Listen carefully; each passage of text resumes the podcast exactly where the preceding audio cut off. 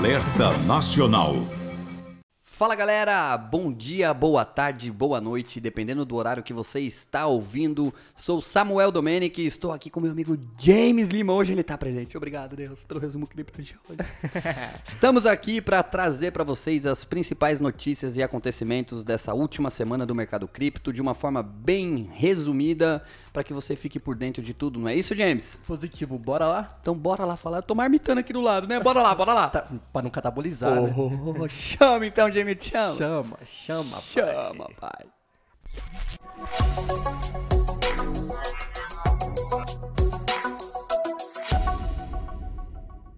Então, bora começar o nosso giro de notícias, não é isso, James? E vamos começar com uma notícia impactante, galera. 97 milhões de reais em Bitcoin da era Satoshi são movimentados após 11 anos. É isso mesmo, na quarta-feira, dia 9 de março, 486 Bitcoins foram movidos após mais de 11 anos parados em uma carteira. A última transação havia ocorrido em outubro de 2010, data em que Satoshi Nakamoto, el criadorito, participava do desenvolvimento do ativo mais rentável aí da história, a nossa querida moeda Bitcoin. Devido a isso, essa época leva o nome da era Satoshi, né? Porque ele participava efetivamente desse movimento. E conforme não havia um mercado sólido na época, é difícil estimar o exato do Bitcoin em 2010. Contudo, fontes apontam que cada unidade valia cerca de 6 centavos de dólares, ou seja, 10 centavos de real. Já que o real estava valendo na época 1,69 dólares aí em cotações de câmbio. Portanto, esses 486 bitcoins equivaliam a 49 reais em 2010. Já atualmente este montante é superior a 97 milhões de reais, conforme o Bitcoin está valendo uma média de 198 mil reais por unidade, sendo provavelmente o melhor investimento da década. James, só dá uma, uma palhinha rápida. Olha, a, a, minha palhinha é o seguinte: em 2010 eu tava estudando briófita, cara.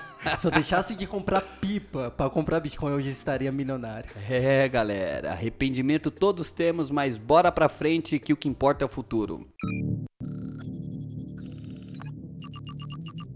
Seguindo com as nossas notícias, Biden assina ordem para promover inovação responsável para criptomoedas. O presidente dos Estados Unidos, Joe Biden, assinou uma ordem executiva na manhã de quarta-feira, do dia 9 de março, que tem como objetivo pedir que autoridades federais e agências financeiras realizem um mapa e um plano concreto para a regulamentação das criptomoedas, além de identificar quais riscos e oportunidades oferecidos por essa inovação. A informação foi divulgada por Gary Gensler, o presidente da SEC, em sua conta pessoal no Twitter. Segundo Segundo ele, a ideia da proposta, como sempre, é proteger os investidores de atividades ilegais e também manter a estabilidade e segurança financeira. Em seus dizeres no post, Hoje, o presidente dos Estados Unidos assinou uma ordem executiva sobre criptoativos. Eu estou animado para continuar colaborando com colegas em diferentes áreas do governo para conseguir alcançar importantes objetivos públicos, proteger investidores e consumidores, suprimir atividades ilícitas e ajudar a garantir a estabilidade financeira. E aí, Jamie, o que, você tem a dizer da fala do presidente da SEC? Estados Unidos batendo um recorde de inflação dos últimos 40 anos, desde 1982. Nunca tivemos uma inflação tão alta, né? Tivemos, não, tiveram, né? É. Eu não sou americano. Uma inflação tão alta, mas o João Biden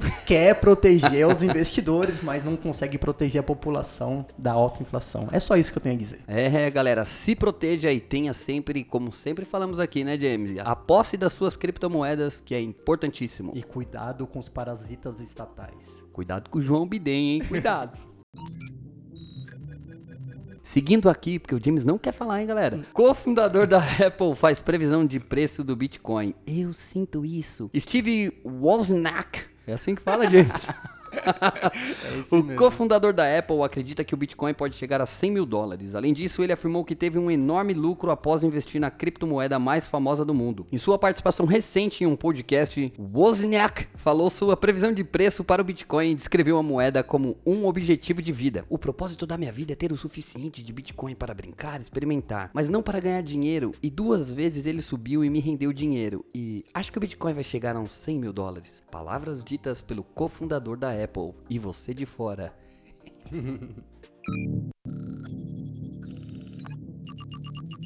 Uma notícia do dia 14 de março muito importante. Ucranianos criam rede mesh para enviar Bitcoin sem internet. Um dos problemas da invasão russa na Ucrânia foi a falta de internet para a população e alguns ucranianos estão buscando burlar este problema para enviar e receber Bitcoin. O Bitcoin é uma moeda digital que precisa de algum meio de transmissão para ser repassada entre carteiras. Um experimento no Brasil em 2021, por exemplo, enviou Bitcoin com auxílio de rádios e reflexão lunar, mostrando os grandes potenciais da tecnologia. Mas em todo o mundo, soluções alternativas à internet de operadoras principalmente seguem sendo testadas. E uma solução pode ser via rede mesh, que a partir de dois ou mais dispositivos cria um ambiente Wi-Fi de ponta a ponta. Essa experiência certamente se mostra promissora para o Bitcoin em cenários de guerra e mostra ainda mais a capacidade de se adaptar para tecnologia para envio de dinheiro pela internet sem censura. Mesmo com Elon Musk habilitando a Starlink no país, ele pediu que as antenas fossem colocadas longe das pessoas, visto que se forem alvos da Rússia pode prejudicar a população nas proximidades. E com a internet da SpaceX no país mais longe das pessoas, a solução é a criação de uma rede de dispositivos de ponta a ponta para conectar as pessoas novamente ao mundo, como é o caso da rede Mesh. E aí, James, tem algo a complementar aqui? Sim, inclusive tem alguns projetos, né? Tem uma corretora chamada Offline que é possível você fazer transações dos tokens sem estar conectado com a internet. A verificação é através de SMS. Então eu acho bastante bacana. Não estou falando para investir, é uma gema aí. Eu não conheço também, eu nunca utilizei o serviço deles, mas é algo interessante porque se existe aí uma possibilidade de uma censura da internet, esse tipo de serviço seria muito útil.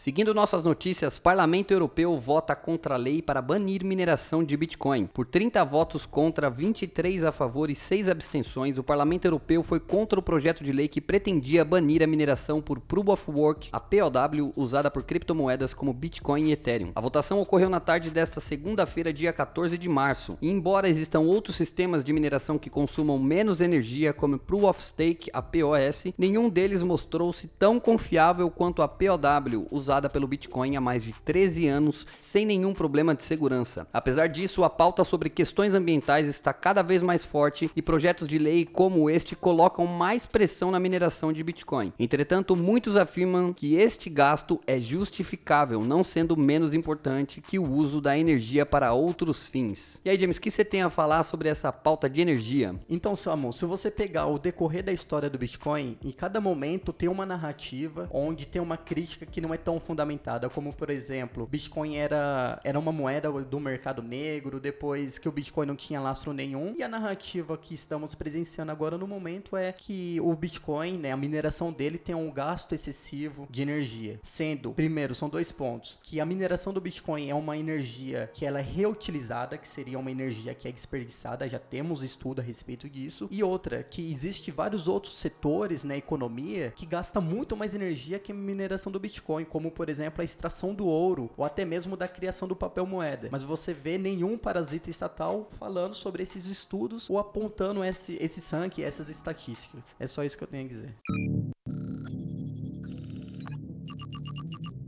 Seguindo agora o giro de notícias do Calça Colada, João Dória se encontra com o CEO da Binance. É isso mesmo, o governador do estado de São Paulo, João Dória, se reuniu com o Chan Pinzal, o CEO da Binance, no final da última segunda-feira, dia 14 de março. Na mesma data, a Binance anunciou que está buscando comprar uma corretora de investimentos regulada pelo Banco Central do Brasil e pela CVN, a Simpol Investimentos. Ou seja, a corretora mostra que está mirando novidades no país. Vale lembrar que a Binance diz não ter um escritório no Brasil Brasil ainda, mesmo com a empresa Bifintech sendo ligada a ela e já reconhecida em processos na justiça como representante da exchange no país. Em poucas palavras, James, o que você tem a dizer? Em poucas palavras, proof of roubo.